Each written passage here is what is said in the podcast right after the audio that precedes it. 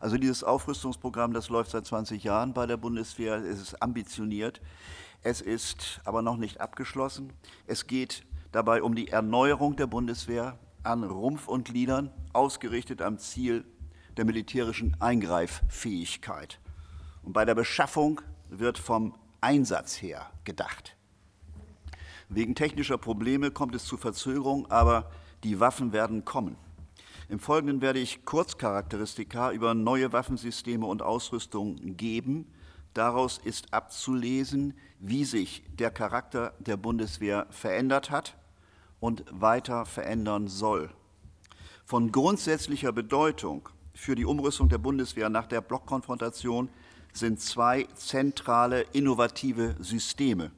Zum einen die sogenannte vernetzte Operationsführung mit Drohnen im Zentrum und zum anderen der sogenannte strategische Lufttransport. Und ich erkläre euch kurz die Begriffe. Vernetzte Operationsführung, das geht nicht ohne umfangreiche Digitalisierung und bedeutet, alle Soldaten gleich, ob im Kommando im Hauptquartier, ob Pilot, Panzerfahrer oder Infanterist oder wer auch immer sonst, erhalten über ihr Computerdisplay gleichzeitig dasselbe Lagebild. Welchen Nutzen hat das? Das verschafft einen Zeitvorteil gegenüber den Gegnern. Zeit für Entscheidungen, um im Krieg zu siegen. Und dies setzt Drohnen als Aufklärungsmittel voraus. Davon sind über 500 im deutschen Heer im Einsatz. Tageszeitunabhängig machen sie Videos und Fotos in Echtzeit aus dem Nahbereich oder aus Entfernung von bis zu 100 Kilometern. Darüber hinaus werden sechs Überwachungsdrohnen Heron 1 mit Flugreichweiten von 800 Kilometern in Afghanistan und Mali eingesetzt. Und dieses Drohnenarsenal wird erweitert. Von außerordentlicher Bedeutung sind dabei vier neue Drohnenprojekte. Das erste heißt in den USA Triton und wenn die Deutschen es kaufen, heißt es hier Pegasus. Das bedeutet, die Bundesregierung will US-Großdrohnen des Typs Global Hawk für die elektronische Kampfführung beschaffen. Dafür sollen ab 2025 drei US-amerikanische Triton gekauft werden, die ununterbrochen 40 Stunden lang in der Luft bleiben und dabei 25.000 Kilometer zurücklegen können. Mit diesem Pegasus sollen aus 20 Kilometern Höhe Staats- und Militärführungen fremder Länder ihre Standorte, ihre Kommando- und Kommunikationswege und Informationsflüsse ausspioniert werden, um sie im Konfliktfall oder Kriegsfall nutzen oder ausschalten zu können. Das zweite Großdrohnenprojekt ist das AGS der NATO, Alliance Ground Surveillance. Auch das sind Großdrohnen des Typs Global Hawk. Dieses System erfasst Bodenziele. Daran beteiligt sich die Bundesregierung mit einem Drittel der Kosten. Das ist schon überproportional, reicht ihr aber nicht. Zusätzlich ist hierfür von vier Global Hawk unter nationaler deutscher Verfügung die Rede. Drittes Großprojekt, bewaffnungsfähige Aufklärungsdrohnen, also Kampfdrohnen.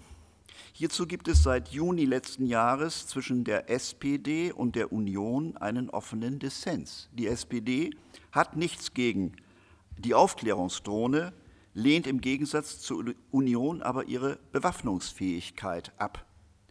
So liegt der Vertrag mit Airbus und einer israelischen Firma über das Leasing von wahrscheinlich fünf Heron TP auf Eis. Wie Union und SPD damit umgehen wollen, steht nicht in den Sondierungsergebnissen. Jedoch wird darin, und das ist das vierte Projekt, die Entwicklung eines in Europa herzustellenden Kampfdrohnenmodells begrüßt. Die Entscheidung darüber soll in diesem Jahr fallen. Ab 2025 sollen diese Eurodrohnen auch für den uneingeschränkten Flug im europäischen Luftraum zugelassen werden. Zweites Projekt der Innovation der Bundeswehr strategischer Lufttransport. Dazu sollen ab 2020 alle 53 bestellten Airbusse A400M zur Verfügung stehen. Sie verfünffachen die Lufttransportkapazität der Bundeswehr von heute.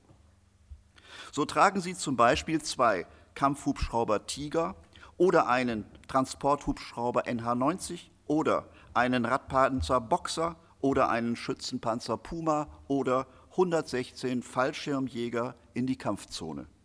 Für Start und Landung genügen dem Airbus weniger als ein Kilometer Schotter- oder Graspiste. Nun kurz zu konkreten Vorhaben in Heer, Marine, Luftwaffe und im Weltraum. Ausbildungs zuerst das Heer, Ausbildungs- und Ausrüstungsschwerpunkt des Heeres ist die Aufstandsbekämpfung. Stadtkampf, Ortskampf, Häuserkampf werden eingeübt. Dafür wird eigens ein neuer Fuhrpark geschaffen, bestehend aus 400 geländegängigen Radpanzern Boxer und 350 neuen Schützenpanzer Puma, Beides sind internationale Spitzenprodukte, die auch exportiert werden sollen. Sie sollen eines Tages bis zu 11.000 Infanteristen transportieren, die mit Hightech ausgerüstet werden für die vernetzte Operationsführung. Die Hightech-Ausrüstung kostet pro Soldat etwa 150.000 Euro. Auch die neuen Kampfhubschrauber Tiger können im Stadtkrieg eingesetzt werden. Zur Marine, auch nur ganz kurz das Wesentliche. Die deutsche Marine konzentriert sich auf fremde Küsten und auf das Land dahinter. Die Ausrüstung ist entsprechend. Sie verfügen über fünf Hochseekorvetten, fünf weitere sollen folgen. Diese haben Tarnkappeneigenschaften bei geringem Tiefgang, wollen die Korvetten vor fremden Küsten unentdeckt bleiben. Jeweils mit vier Marschflugkörpern für den Schiffs- und Landbeschuss versehen, können sie Ziele an Land in Entfernung von 250 Kilometer Entfernung beschießen. Im Bau sind vier Großfregatten F-125. 2020 sollen sie fertig sein.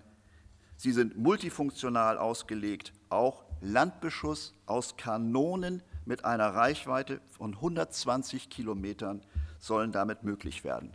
Interessant bei dieser Fregatte ist der Stückpreis. Eine kostet 775 Millionen Euro. Das ist so viel wie ein riesiges Kreuzfahrtschiff. Beschlossene Sache ist auch der Bau von sechs Mehrzweckkampfschiffen. Sie werden jeweils eine Milliarde Euro kosten. Und unter Wasser, die Bundeswehr verfügt über sechs, bald acht extrem leise und sehr leistungsfähige U-Boote, die von Brennstoffzellen betrieben werden. Sie können drei Wochen lang unter Wasser tauchen und dabei eine Strecke der Länge um den halben Globus zurücklegen. Schiffe und U-Boote können sie versenken und Schiffsbewegungen überwachen. Zum Weltraum. Mit dem Radarsatellitensystem SAR Lupe ist jeder Punkt der Erde bei jedem Wetter beobachtbar. Objekte bis zu einer Länge von einem halben Meter sind identifizierbar, eine weltweit führende Technologie. Ein Nachfolgemodell für 900 Millionen Euro ist im Bau. Luftwaffe, Tornados und Eurofighter dienen nicht nur der Luftverteidigung, sondern auch dem Luftangriff. 600 Marschflugkörper Taurus können von den Kampfflugzeugen abgesetzt, nach 350 Kilometer langem Alleinflug mittels der halbtonnen schweren Gefechtsladung noch vier Meter dicken Beton durchschlagen. Im Rahmen der nuklearen Teilhabe der NATO werden 20 US-amerikanische Wasserstoffbomben von den deutschen Tornados, die in Büchel stationiert sind, getragen. Jetzt habe ich holzschnittartig die Zeit seit 1990 Revue passieren lassen. Was sagt uns das? Klar ist, dass die Regierung seit über zwei Jahrzehnten die Bundeswehr auf einen weltweiten Einsatz ausrichten und systematisch dafür eine qualitativ hocheffiziente Bewaffnung beschaffen, die das ermöglicht. Das kostet Geld.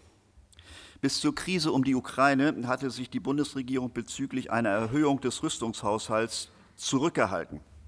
Aber dann machte sie sich direkt im NATO-Rat stark für höhere Militärausgaben. Beim NATO-Gipfel von Wales im September 14 kam es zur Bekräftigung des Beschlusses, den die NATO seit 2006 auf dem Papier hat, die Militärausgaben im Laufe von zehn Jahren auf einen Anteil von zwei Prozent am Bruttoinlandsprodukt hochzufahren. Das gilt nicht strikt, sondern als Richtwert. Er wurde auch 2016 ins Weißbuch der Großen Koalition übernommen. Von der Leyen, gefolgt von Merkel und Seehofer, bilden hier die Speerspitze. Sie orientieren auf 2 Prozent. Außenminister Gabriel und SPD-Kanzlerkandidat Schulz rückten vor einem Jahr davon ab. Zwei Prozent der Wirtschaftsleistung bedeuten eine Verdoppelung der deutschen Rüstungsausgaben von nach NATO-Kriterien 39,5 Milliarden Euro im letzten Jahr auf etwa 80 Milliarden Euro 2024. Beschlossen hat die alte Große Koalition bis 2021 einen Anstieg auf 42,3 Milliarden. Die Sondierungen versprechen noch einmal etwa eine Milliarde obendrauf. Nach NATO-Kriterien kämen wir 2021 demnach auf 46 Milliarden Euro. Das wären etwa 1,26 Prozent der prognostizierten, des prognostizierten BIP im Jahre 2021. Allerdings, damit wäre das Ziel 2024 kaum erreichbar, denn Steigerungen danach um 20 Prozent jährlich, die dafür notwendig wären, scheinen aus heutiger Sicht utopisch. Noch eine Zahl ist in diesem Zusammenhang von Bedeutung 130 Milliarden Euro. Diese Summe nannte von der Leyen Anfang letzten Jahres als den Betrag, der bis 2030 insgesamt ausgegeben werden müsse, um neue Waffen und Ausrüstung für die Bundeswehr anzuschaffen. Das wären im Schnitt pro Jahr 8,7 Milliarden Euro. Der Chef des Planungsstabs der Bundeswehr Bühler gab im April letzten Jahres an, wofür das Geld ausgegeben werden solle. Man habe den Fokus bisher zu sehr auf Auslandseinsätze allein gelegt.